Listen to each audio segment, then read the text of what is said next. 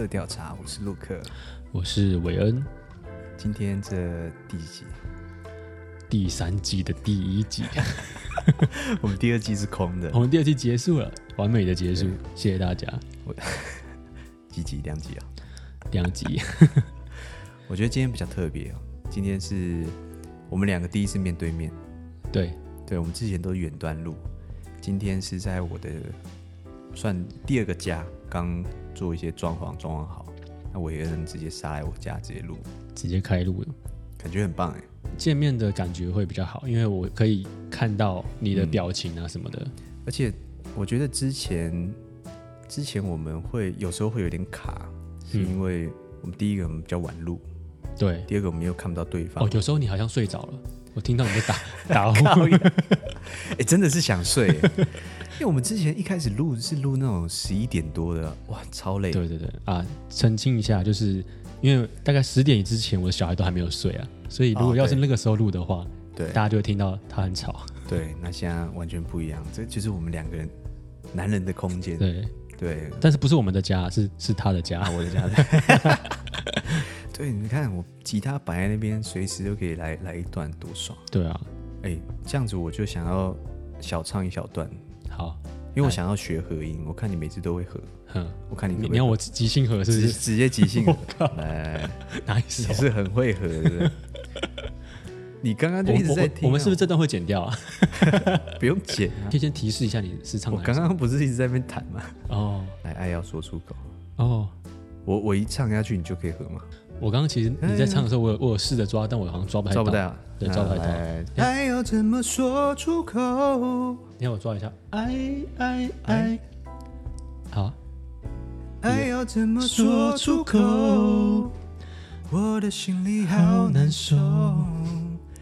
如果能将你拥有，哎，来啊！我会忍住不让。OK OK OK。可以可以可以，差不多差不多差不多。哎、欸，其实有没有合到？我不知道，你等下后置就知道了。对，后置，我再把它 Q Q 上去。这怎么练啊？我看有些，我刚刚不是有稍微这样，哎哎哎，往下降两个，这就是我会进的第一个点。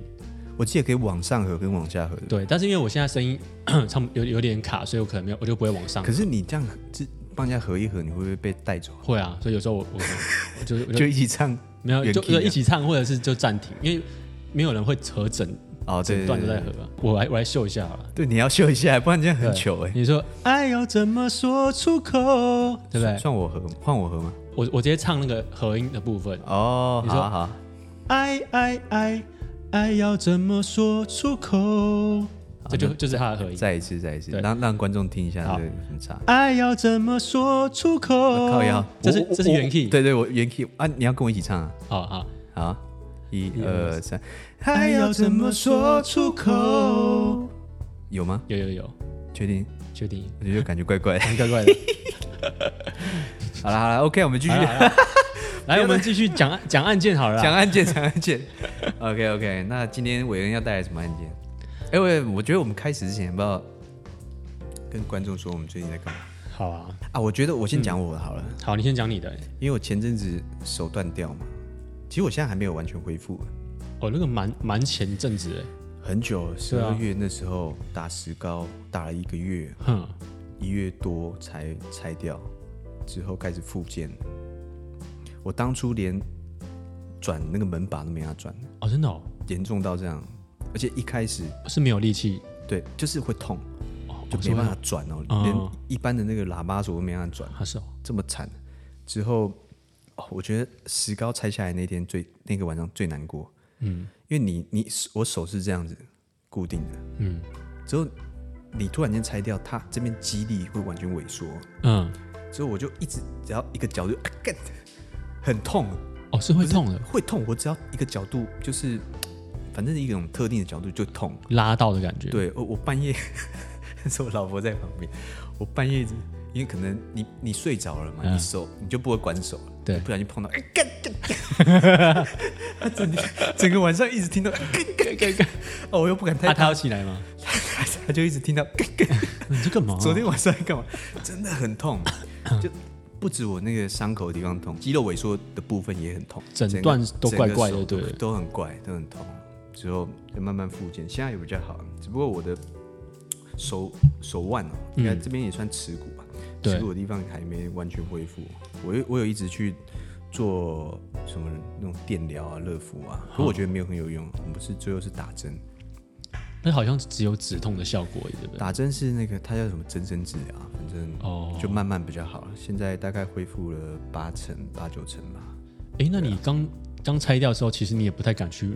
去那个卧推耶，我都没有。那我十二月、一月、二月、二月之前我都没有中断停止啊，因为因为你你会其实不太敢。我现在我我我深蹲有慢慢回来啊，我慢慢就是有做到之前这样，但是卧推我现在还不太敢，就不敢这样趴着。但我、嗯、我我会做那种机械式哦，机械式比较安全啊，对对对，随时要放掉都可以。对对对对对，对。但是像有一些做背的动作需要拉的。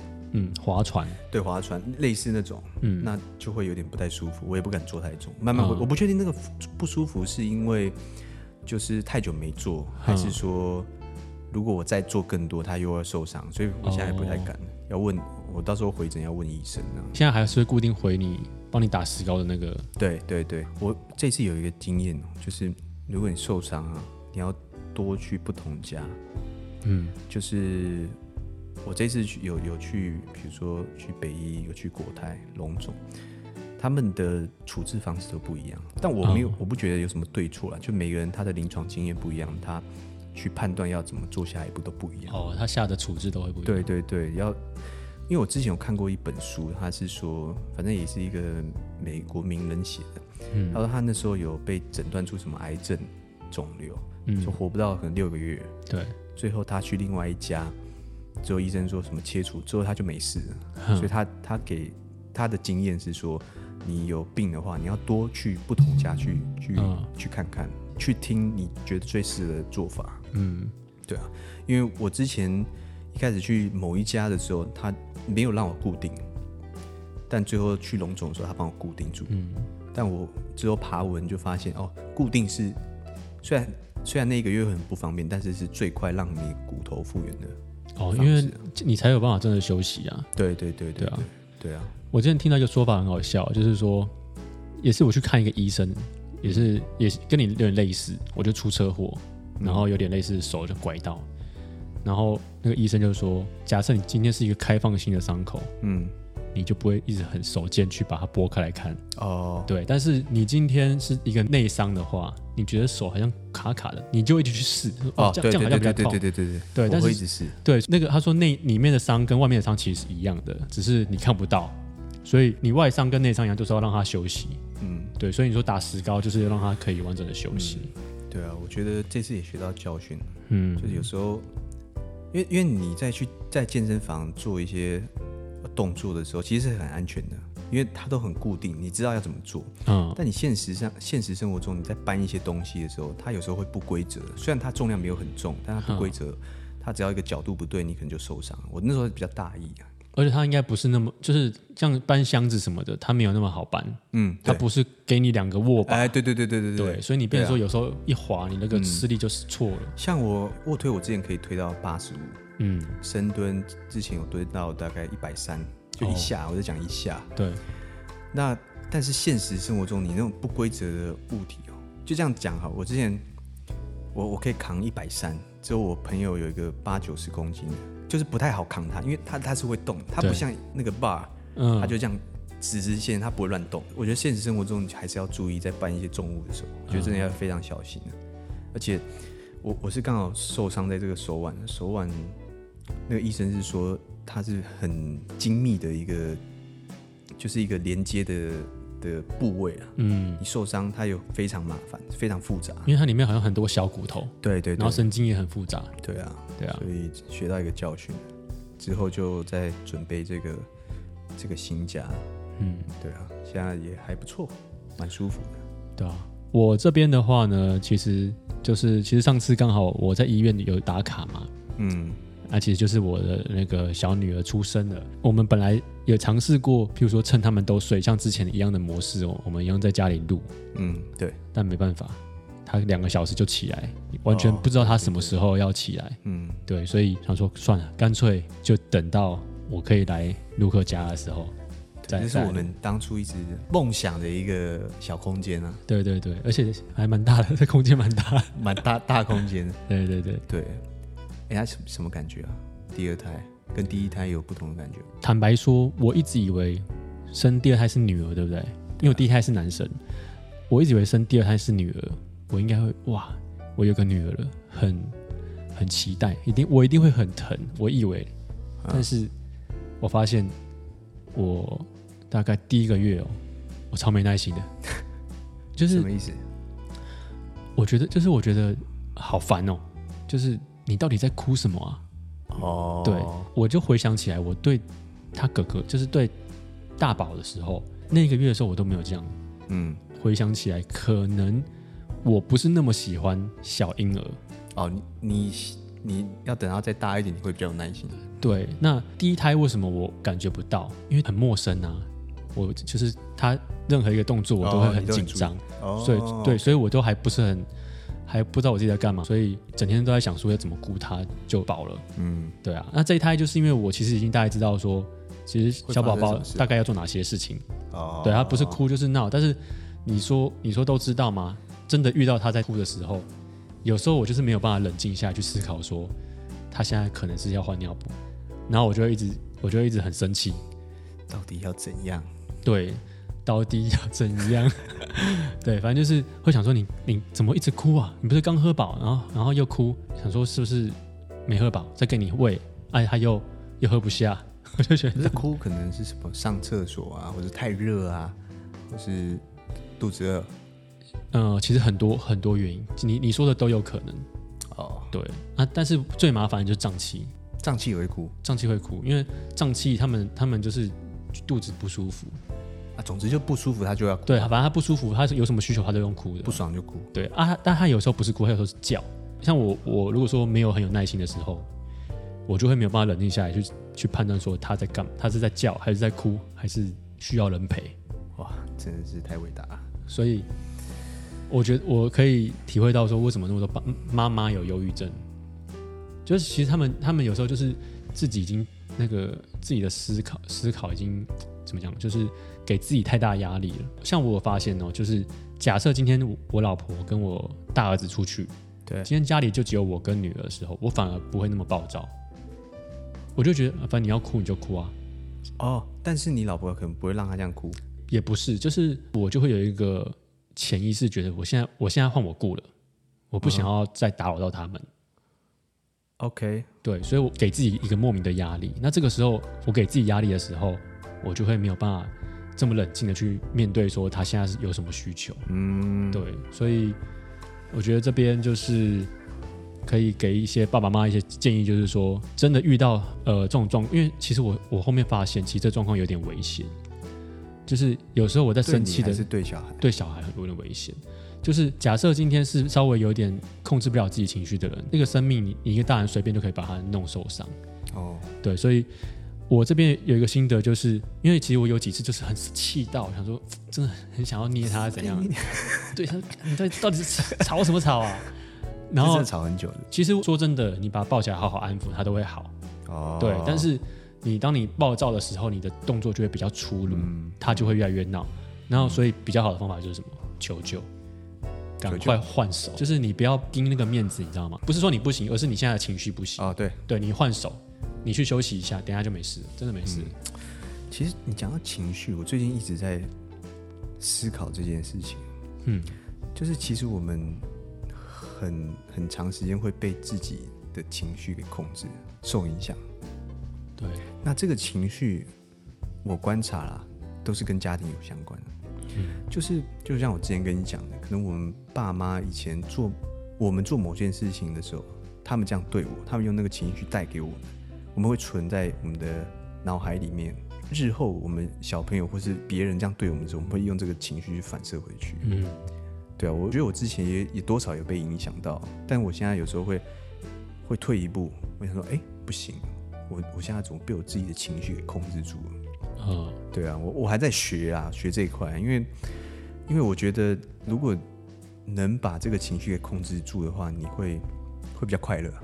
对对，其实很很长时间我们人不快乐，是因为其实是被自己的情绪给影响到。嗯嗯，比如说，嗯，我们很在意别人怎么看我们，哦、但其实这都是自己内心去投射出来。嗯，就对对，就就有点像是说，哎，我觉得他怎么一直嗯看我比较凶，嗯，但是那种感觉就是这些外在的一些想法都是你自己放射出来，自己想象，自己想象出来的，对啊。但是有时候如果你抽出来去思考的话，也没有那么严重，对，也没有那么严重，对啊。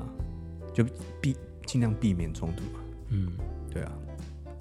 而且其实很多像你说的这种事情，都是你可以试着去面对看看，嗯，你觉得他不爽你，你就去问问看嘛。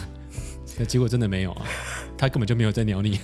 可我发现真的很难，很难去面对，对不对？不是，应该是说很难去控制情绪。哦，我觉得我有时候也会有点失控，但是我失控我不会放出来，有时候有时候不小心放出来啊，但是在大部分的时间我是不会放出来。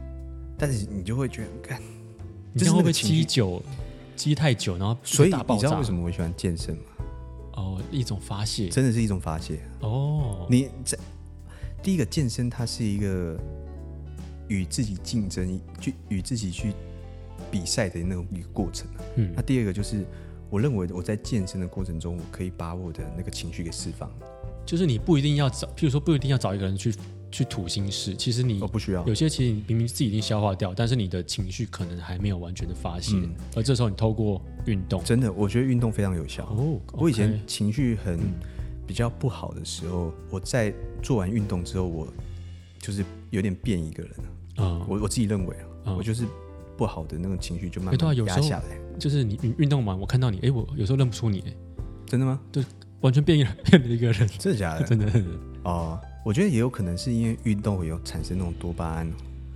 现在有个研究，就是让你开心啊，不是什么脑什么，我忘记是什么，反正就是会让你开心。哦，我听过，就是之前有那个什么野外求生的那个国家地理频道的一个嗯一个人嘛，嗯，然后他就是他明明在做野外求生，已经很痛苦了啊，但他还是要运动一下。他就说，因为这个可以，就刚刚说的什么某种激素，嗯。然后你可能快乐的时候，你就比较有更多求生意志。嗯，对，我觉得有很多，嗯，因为最近有遇到一些比较低潮的朋友，嗯，呃，我觉得我也把我分享给他们的，分享给听众，说不定有些听众他遭遇一些比较低潮。第一个，我觉得运动非常有效。嗯，第二个就是，呃，比如说看书，你去静下来，我觉得就是要静下来，嗯，去思考。再来就是冥想。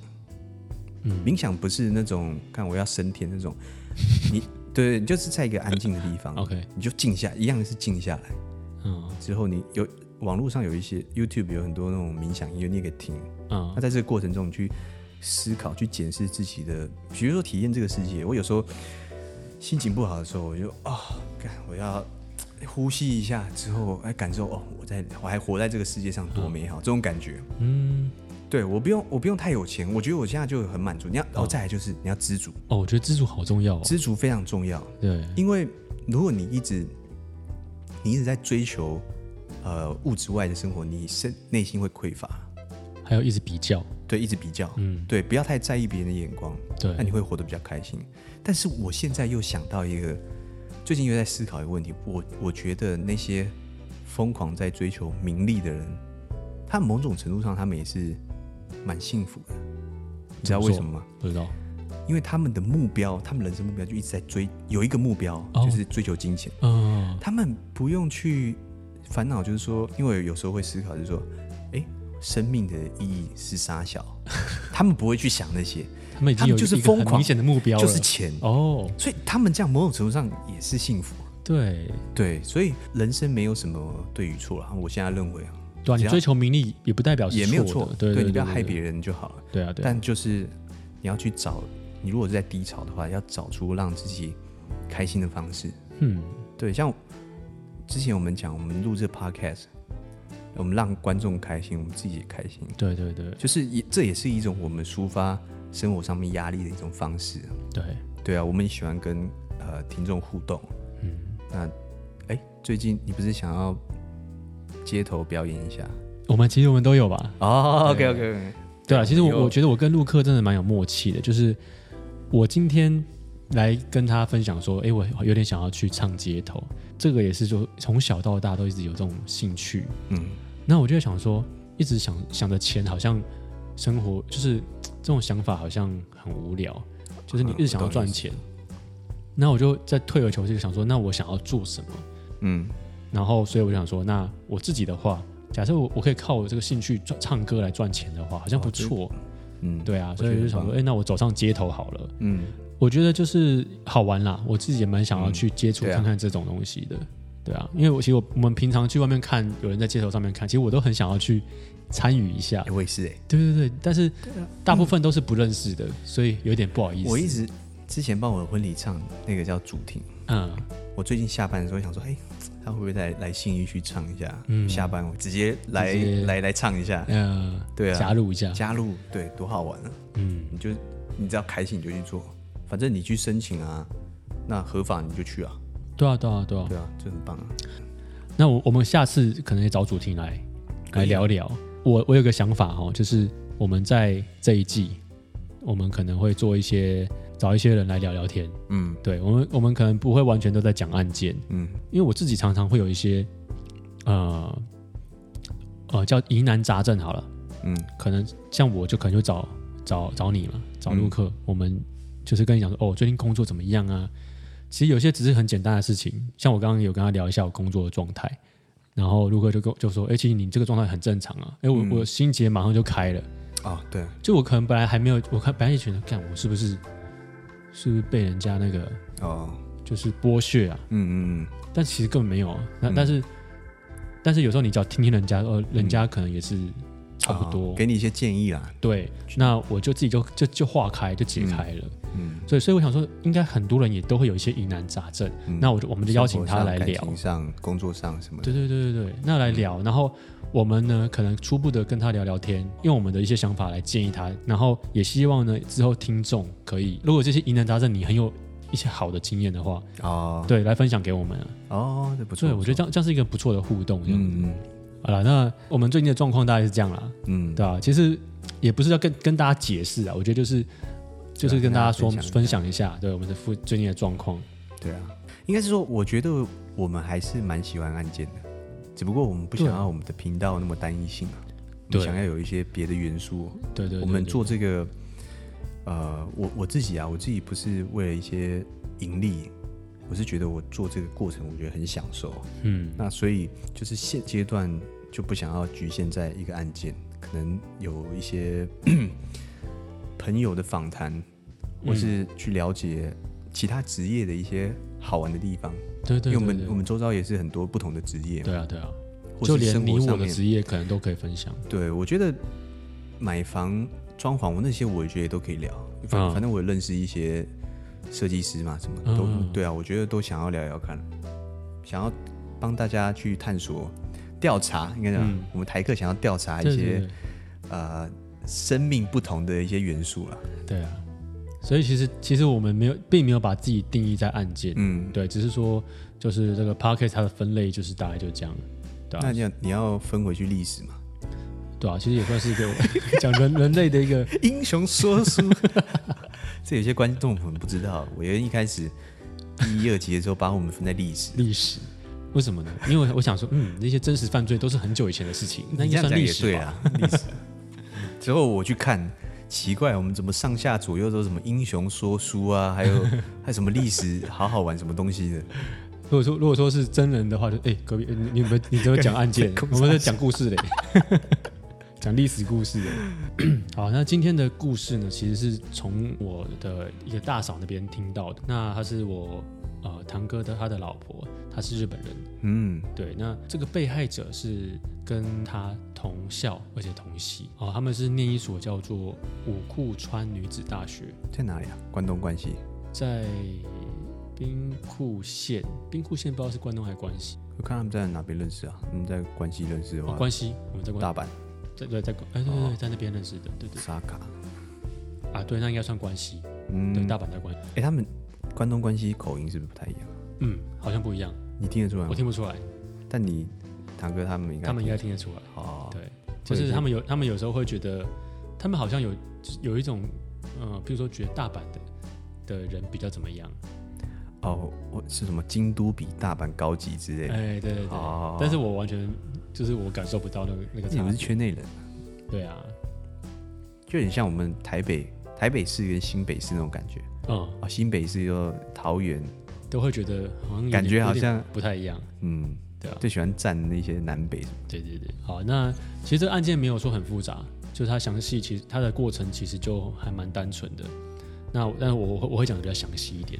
就这个案件呢，因为目前在 YouTube 或是 Podcast 上面就比较少人讲，因为它不是一个很曲折离奇的案子，它是一个在这个犯人跟死者的交汇的过程，呃，就是透过这个大部分人都有玩的这个交友软体，就犯案的过程其实还有涉及到他这个尸体整个被分尸。哦，对，那就是凶手其实还蛮泯灭人性的哦。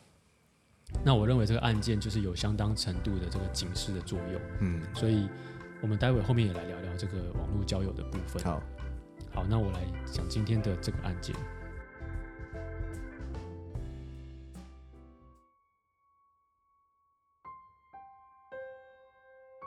在二零一八年的二月，当时有一个俄罗斯裔的美国男子，他是住在纽约，那他从大老远就是来到了日本旅游，那跟许多游客一样，就是去日本或者去国外都会选择民宿，通常都是为了要比较有点类似省钱，省钱对，省钱之外，比较还可以比较深深入的这个哦，去跟一些当地人去交流这样。对，譬如说他们说比较呃接地气哦，比较可以体验到当地的文化这样子的。那在二月的这个十二到十八日的时候。就是他在这个东城区订了一间民宿，那东城区是位于大阪，那不确定他是在什么时候，他也在大阪的另外一个地方叫做西城区，东城区跟西城区都租了一间民宿。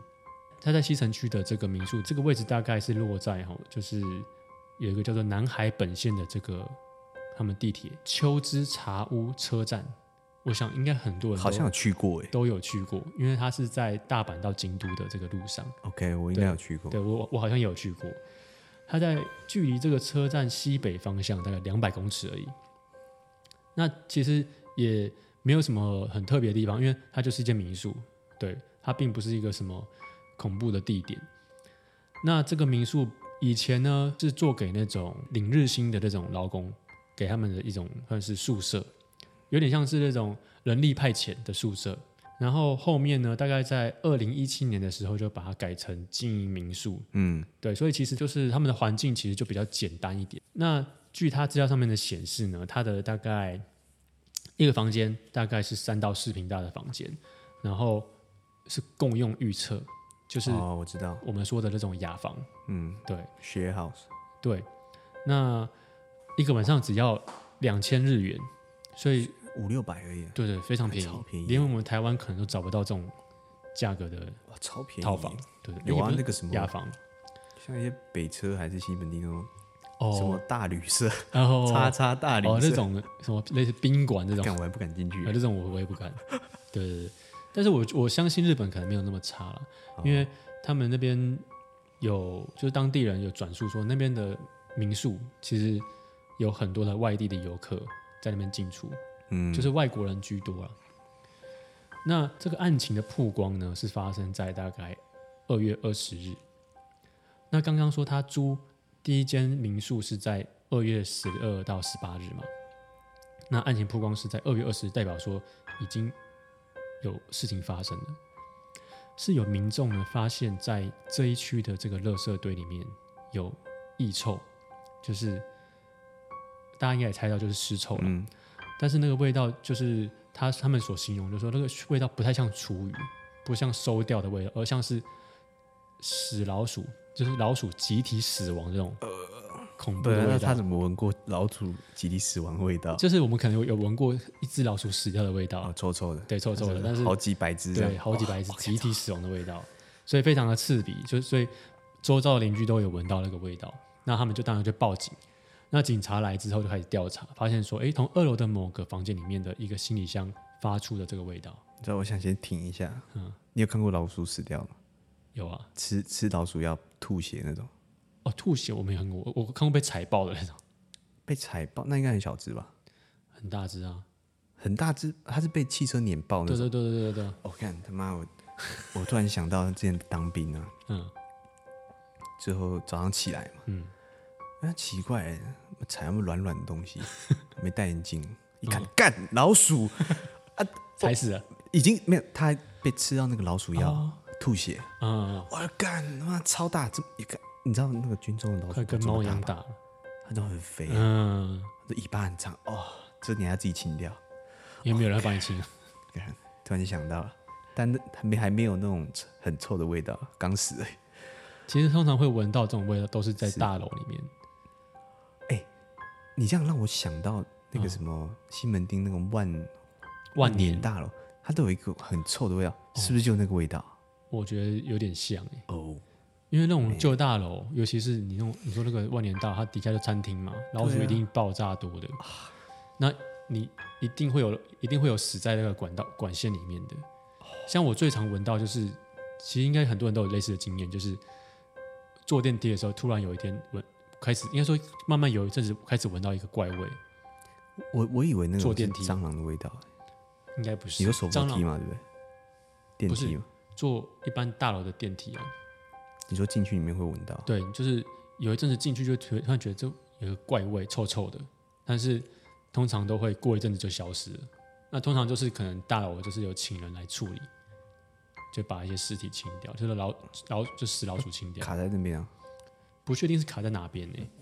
但是就是它只要是在那个空间里面，那味道就会很臭。哦，对啊，所以他说就是集体死亡，就是我觉得就是尸臭了，尸臭就是这么恐怖。OK，那刚刚说到警察在一个行李，就是那个臭味的来源是一个行李箱，那打开里面发现是一个人头在里面，一个人头，一个女性的人头。那经过身份比对啊，证明死者就是当时在呃大阪失踪多时的这个二十七岁的女性上班族，她叫做近藤早纪。租这个房间的这个人就是一个外国人，刚才提到这个美国人，他名字也很特别，他叫做巴尔拉克塔尔，哦，就是有点长。那这个巴尔拉克达塔尔呢，他其实就是呃从小他就喜欢。就一直让他应该一直在跟他的家人说，他很喜欢日本，就他从小就有想要来日本定居的这个梦想。当这个案件发生之后，警察当然会通报他在美国的家属，他家属都觉得不太可能，因为他那么喜欢日本，他又那么喜欢日本的文化，就是有点像我们以前的哈日族，嗯，他就是那种美国的哈日族，嗯，他说他不可能会做这种事情，就是到底发生什么事情？所以这个人他当初呃当时已经回去了，没有没有没有，他在日本，哦、对他才等于说他是杀害他没几天，但是警察找不到他的人，打给他美国的父母，要找他、呃。应该说有找到他的人，那只是说他们他父母就没有办法去想象说他怎么会会做这种事情。他甚至有跟他父母说，他的梦想是来日本之外，他还想要娶日本的老婆，等于说有点想要在日本去落地生根就对了。到底发生什么事情？就我们把时间推回到二月十六日，透过监视器就发现说，诶，这名美国男子有带着一名女性。这个这个这名女性呢，从她的画面来看，就是这个叫做近藤早纪的这个职员，女性职员。那她从凌晨两点的时候，他们在大阪市的这个 JR，大家很熟悉 JR 的那个地铁线。的深之宫站碰面，碰面之后呢，两个人就来到了东城区内的这个民宿。要注意哦，我说的是东城区的民宿。之后，女子的手机就关机了。那她就是从这个十六号开始失踪。这名女子呢，她其实一开始是在一个人在这个叫做山田市生活。呃，如果说你是跟家人住的话，可能马上就会被报失踪。对对，但是她是一个人生活，他可能是一个租在公司附近的这种职员，啊嗯、所以家属是等到被公司告知之后，说他有几天都没有来上班了，嗯、他才惊觉说，嗯、呃，原来女儿失踪了，所以这时候才报案。所以等到他被杀害到家属报案，其实有大概两天的落差。经过警方这个调查，发现说，哎，这名女子就是这个近藤早纪，她在网络的交友平台上面有 PO 一些动态，就是发现说，哎，这两个毫不相干的人，原来是透过这个网络交友平台认识的，等于说他们两个就是以网友的身份在这个东城区碰面。监视器影像来看，从二月十六号到十八号之间，男子他就多次拿着大包小包的东西，从他的房间进进出出的。十块是不是？对，其实这这个案件真的很单纯，大家应该都可以猜到，就是他这个画面一看就可以联想到说，他应该就是在处理这个尸体。那警方就有调查到他这个通联记录，确认男子在这个东城区是十二号入住，十八号退房。那发现男子竟然在西城区也有租一间民宿，于是呢，他们就展开两边的搜查，就发现说。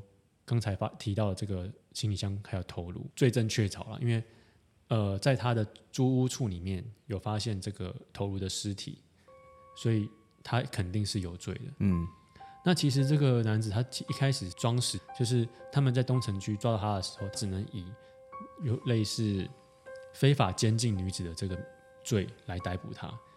他没有一些警察没有找到一些直接证据证明说是他杀，对，只能说。嗯有监视器有照到，他确实有带一个女生进去，但是女生却没有出来。嗯，但是警方进这个房间里面却找不到这个女生。嗯，所以也没有证据。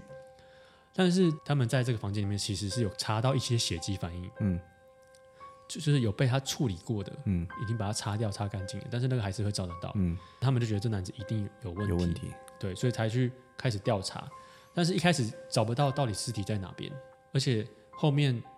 在西城区的那个民宿的居民去报案之后，也只找到他的头颅而已。嗯，所以就变成说，那剩下的部分在哪边呢？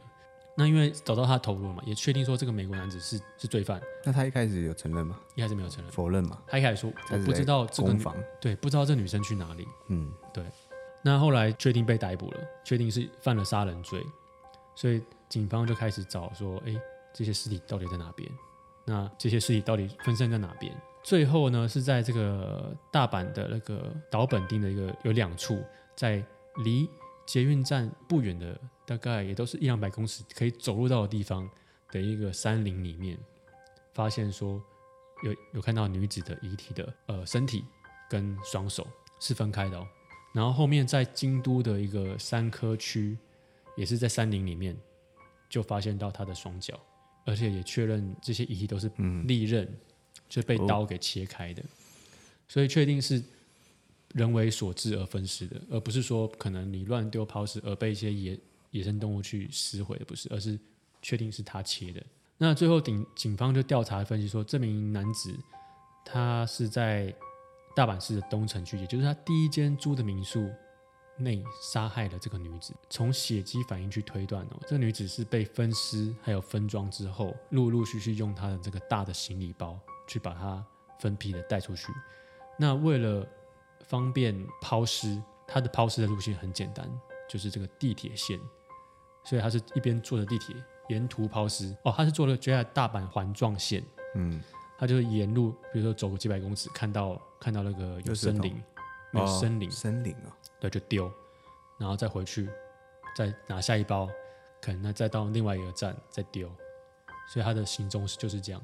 沿着这个大阪环状线开始抛尸，这样子，所以这个案件呢，日本人也称作叫做地铁抛尸案。哦，对，经过深入的调查，早在一月底，这男子就已经来了这个日本。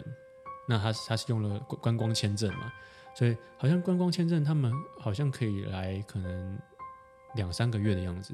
对，透过监视器去看到，其实这名男子除了约这个近藤早纪这名女子之外，他其实陆陆续续约了超多女生到他的，这么好约，很好约啊，有点后悔之前去日本没有没有下载一下，可以好好约一下。其实这个案件爆出来之后呢，跟现在的环境很像，很多的网友开始酸。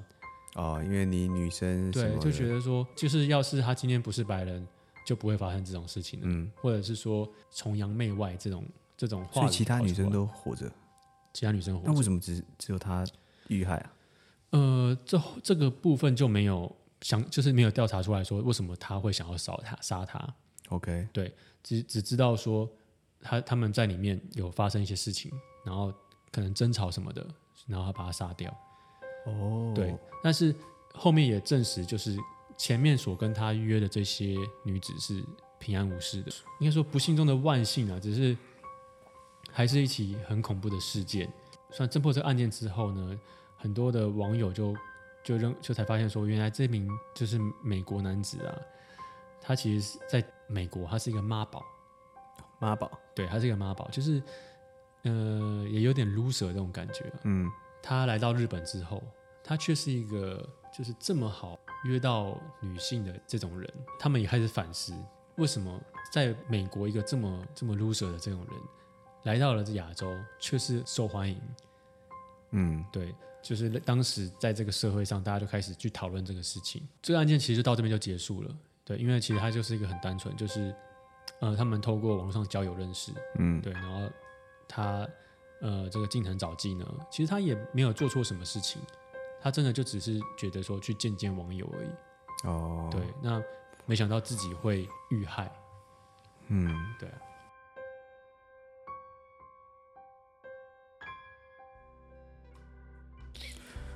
我记得之前在台湾好像也有类似这种这种事情，但有没有遇害好像没有听说过。好像是不知道哎、欸，好像没有听到遇害哦。但是有有类似的事情，也是也是类似。好像比较多是，好像比较多是那种仙人跳。你说女生被仙人跳吗？男生被仙人跳了。哦，对啊。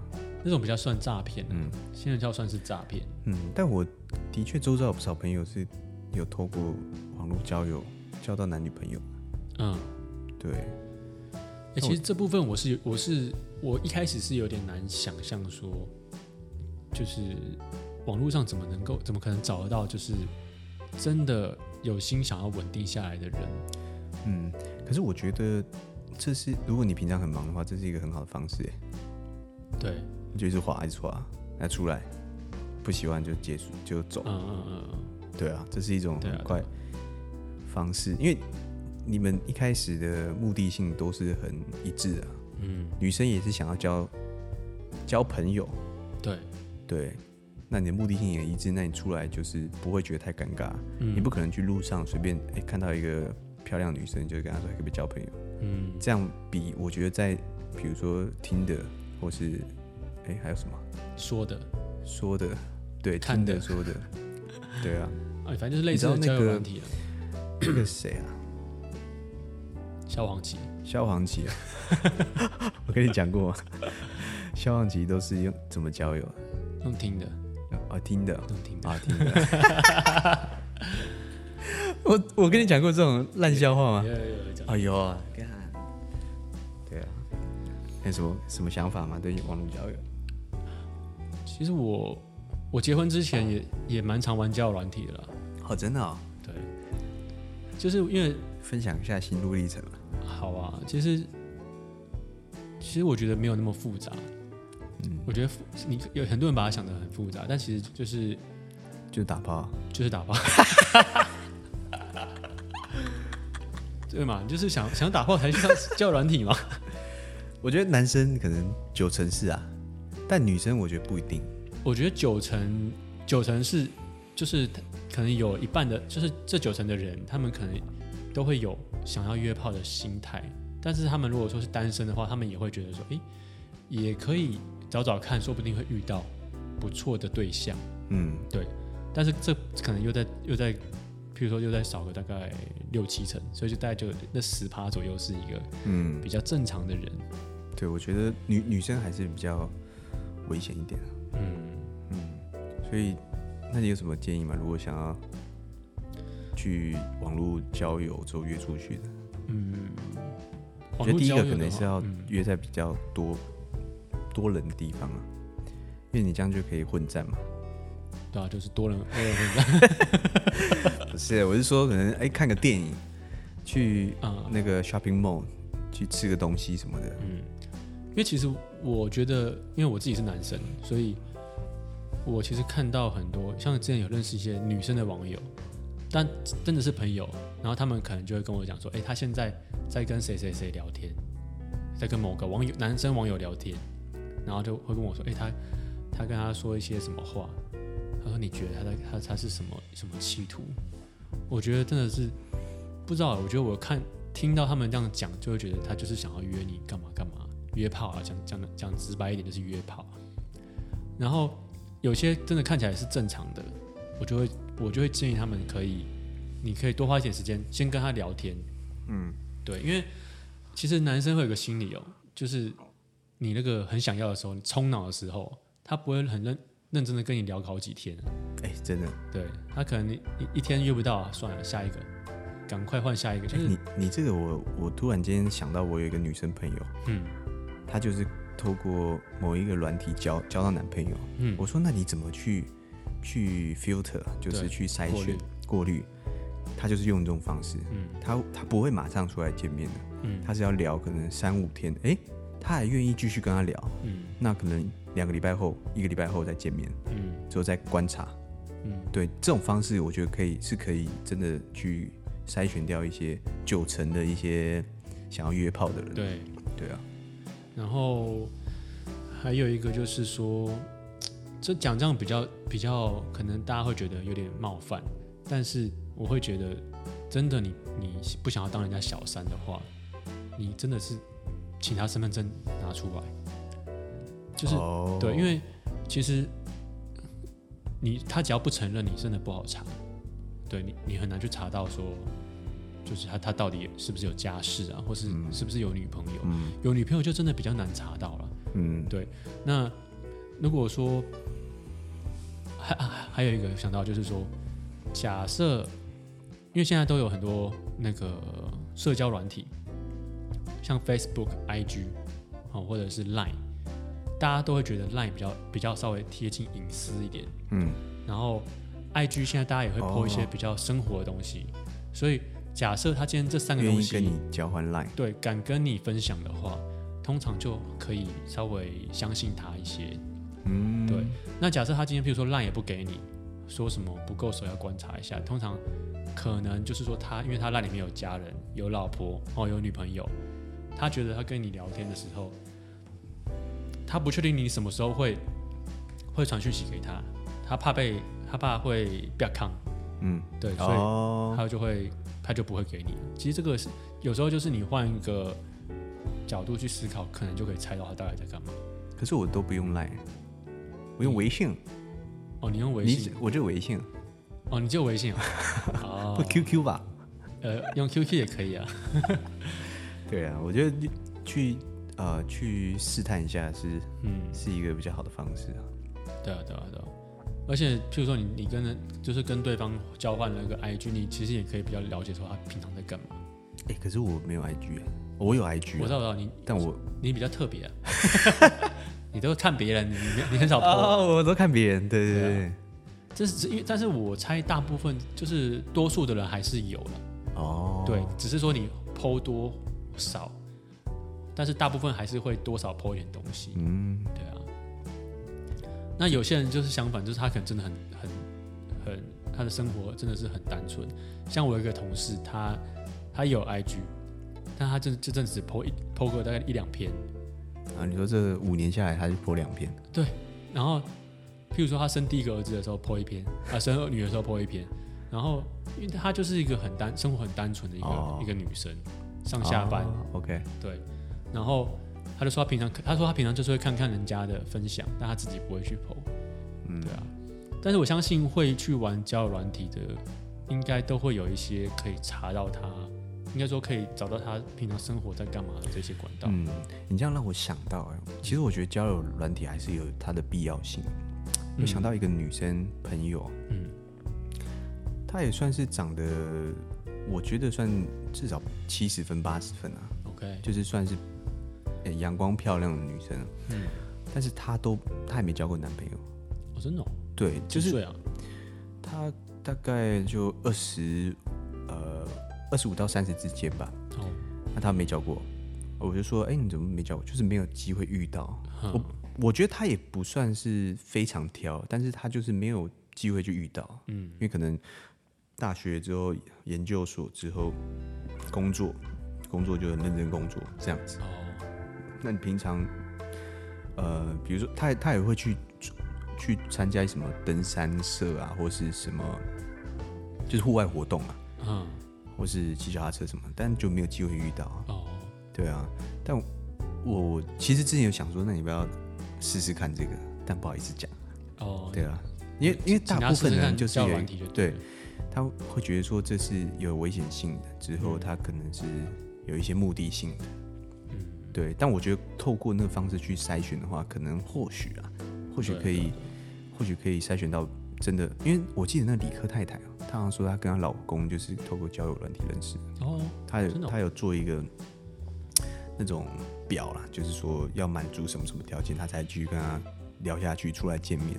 对对对，对啊，对啊，所以其实就是这些条件，你们可以去去。去想想看，你们、嗯、你们有你们要交友前有哪些比较在意的，然后就可以先大概初步的筛选。虽然说有时候可能筛选到最后，可能真的真的遇不到，嗯，也也也有可能的，因为因为通常只要是女生去交友软体，通常你你会苍蝇一大堆，嗯，非常多，很可怕。所以就是反正我觉得可以去试试看。啊，之前我们我们不是有一起玩过那个那个语音的。就是有一次我哦，我记得有一次我们很好笑，就是那这是好玩的，对，这是好玩。就是我们也这也是弹吉他嘛，然后就开开了，就随便找一个交友软体。哦，那好久之前哦。对，然后我觉得那个方式不错，因为那个真的是可以，呃，他就只能用语音，然后你也看不到对方长长相。虽然说这个也这也不太好了，因为我觉得至少要看一下对方长相会比较好，对吧？嗯。但是照片也也都很假了，很多照片也都假的，那蛮好玩的。那我觉得其实去下载来玩玩看也无妨，对吧？哎、欸，你这样子讲一讲好，我们这一集在夜配某个交友软体，交友软体。哎、欸，对啊，交友软体来找我们夜配。好，我我最后我想要分享一个我之前啊、呃，就是找的一个鬼故事啊。哦，OK OK。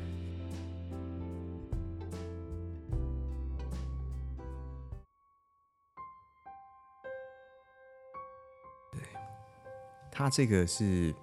我有征求到这个译者的同意啊，嗯，对，他是他的标题叫做《来自家里的电话》。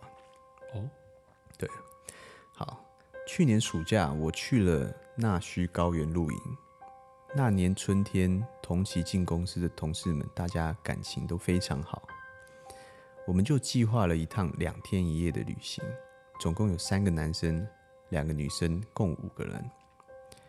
因为我们公司有一个全部人一起放的三连休，所以也不需要特别调时间安排特休，计划非常顺利的进行。而这群要一起出游的人当中，其中有一个是我最近刚开始交往的女朋友。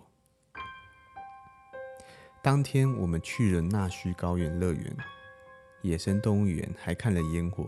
之后大家一起做了咖喱饭，再打扑克牌到半夜。因为大家玩的都太累了，连衣服都没换，就全部人挤在一起一起睡。过一会，我也不知不觉进入了梦乡。我做了一个梦，是一个正在被谁叫着、摇晃着身体的梦。而因为感觉到有人在咬我的腰，我猛然地张开眼，才发现是我放在裤子口袋里的手机在震动。因为我习惯调成震动模式。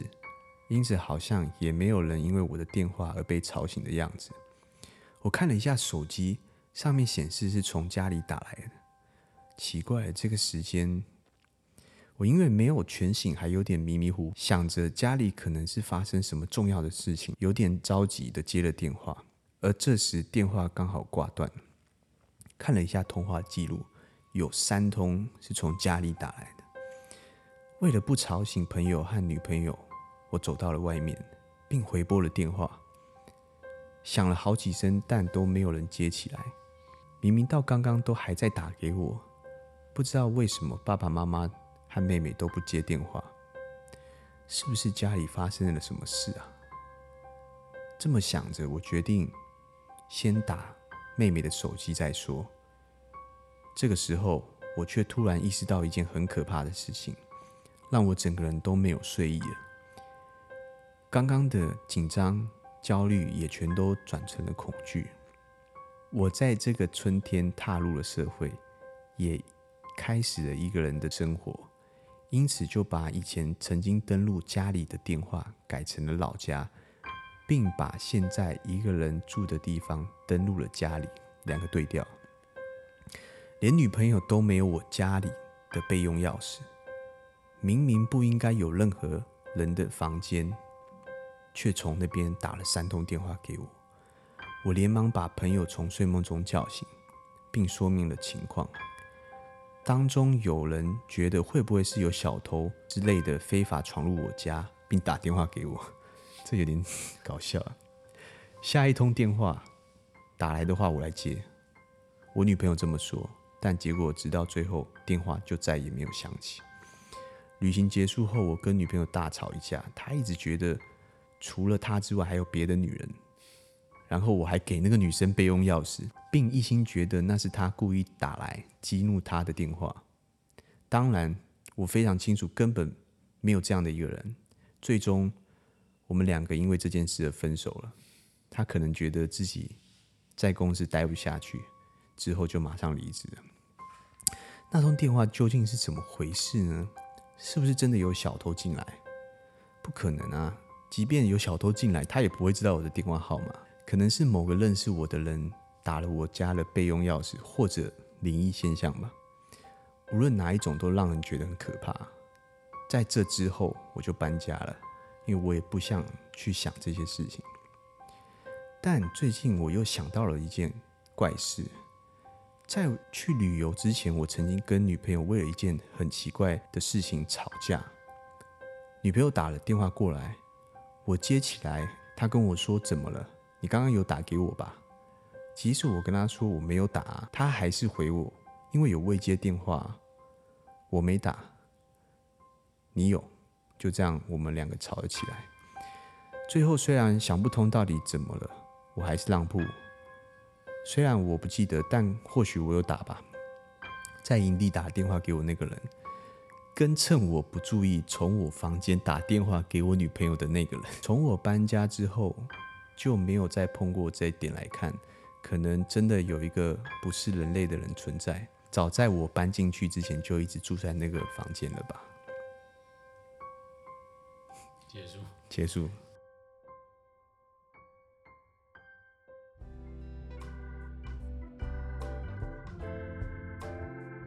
所以可能是有一有一个鬼，然后打电话捉弄他们。我想讲这个是，我想到我以前小时候，你记不记得我们小时候有那种电话，它是插线，之后可能你房间一个，房间一个，客厅一个，就你那边打电话来的时候，你那边在那边打电话，你爸妈房间有电话，他可以拿来听。哦，有经历过这个事情吗？对不对？可以监听。对，嗯。之后我记得可能那时候跟我表弟，表弟。呃，忘记住在哪里，可能住在我们家吧。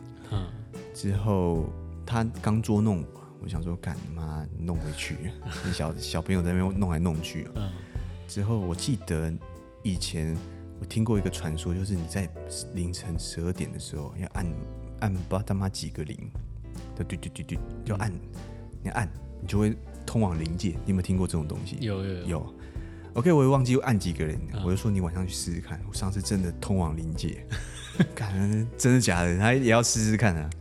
啊，他在我说通往灵界时会有人讲话，你一定要记得他讲什么，你千万要记得，不然你可能回不来，你灵魂可能就这样去了。他说好，我知道这样。感觉过十点，嘟，以前还有嘟嘟那个时钟啊，嘟嘟嘟嘟嘟，对，他拨起来就开始按按十二个铃，嘟嘟嘟嘟嘟，按到中间的时候，他开始听到。什么什么宁波的号码是通，我记得好像是这个声音。之后我另外一头，反正就是有那种嘟嘟嘟的时候，有宁波的号码，我就赛琳，之后赛琳之后，对，他就听到了，干他讲什么讲什么，在按赛我之后结束，我说啊，刚刚讲什么？他讲什么？他说他就一直听到赛宁 赛宁，他说他说什么 赛宁是什么？OK。我说你真的没有把把那名字给记下来，完蛋完蛋！你今天晚上看你灵魂会跑去哪里？完蛋了！之后整个睡在一起嘛，整个晚上都很紧张。叫赛琳啊，刚刚一直在想说，他想赛琳什么？赛琳什么？然后我就说你慢慢想，慢慢想，反正我就先睡了。之后半夜他还是很紧张。之后他就谁谁，之后我就被他吵醒了。干，还在赛琳，赛琳娘。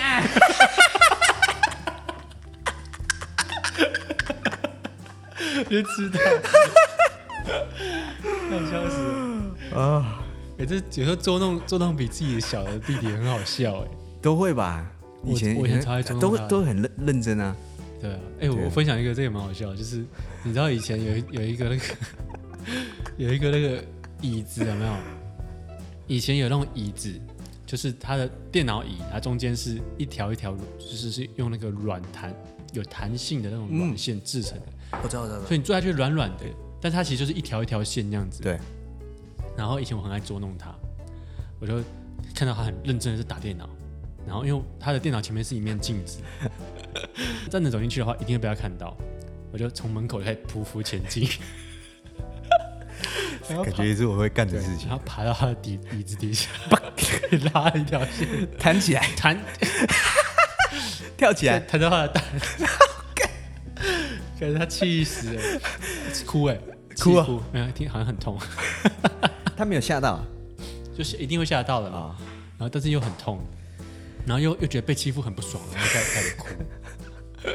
这感觉也是我会干的事情。对啊，我听过一个说法，就是说当弟弟的或当妹妹的，他们就在讨论说：哎，为什么以前哥哥或姐姐那么爱欺负我们？他们是不是讨厌我们？后来发现其实也也不是，就是其实我们就是因为很喜欢你，才想喜欢欺负你。哦，也对啊，对，我觉得应该是这样子比较对，因为因为老说我也不讨厌他，但是我就很喜欢去捉弄他，不知道为什么。我我我是这样，就是因为喜欢而喜欢，就无聊吧？对啊，对，小屁孩就，就无聊，就无聊，对啊，对，想玩一下。OK 啊，那今天台客调查这一集啊，就到这边。我们之后如果有一些新的安排的话，就会公告在我们的 IG 上面。好，那就这样了。好，就这样。OK，那这集台客调查就到这边，拜拜，拜拜。